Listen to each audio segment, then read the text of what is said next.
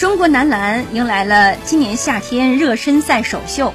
面对澳大利亚 NBL 联队，中国男篮在易建联、郭艾伦等多名主力缺阵的情况下，凭借王哲林与方硕的出色发挥，以八十九比七十七战胜对手，取得开门红。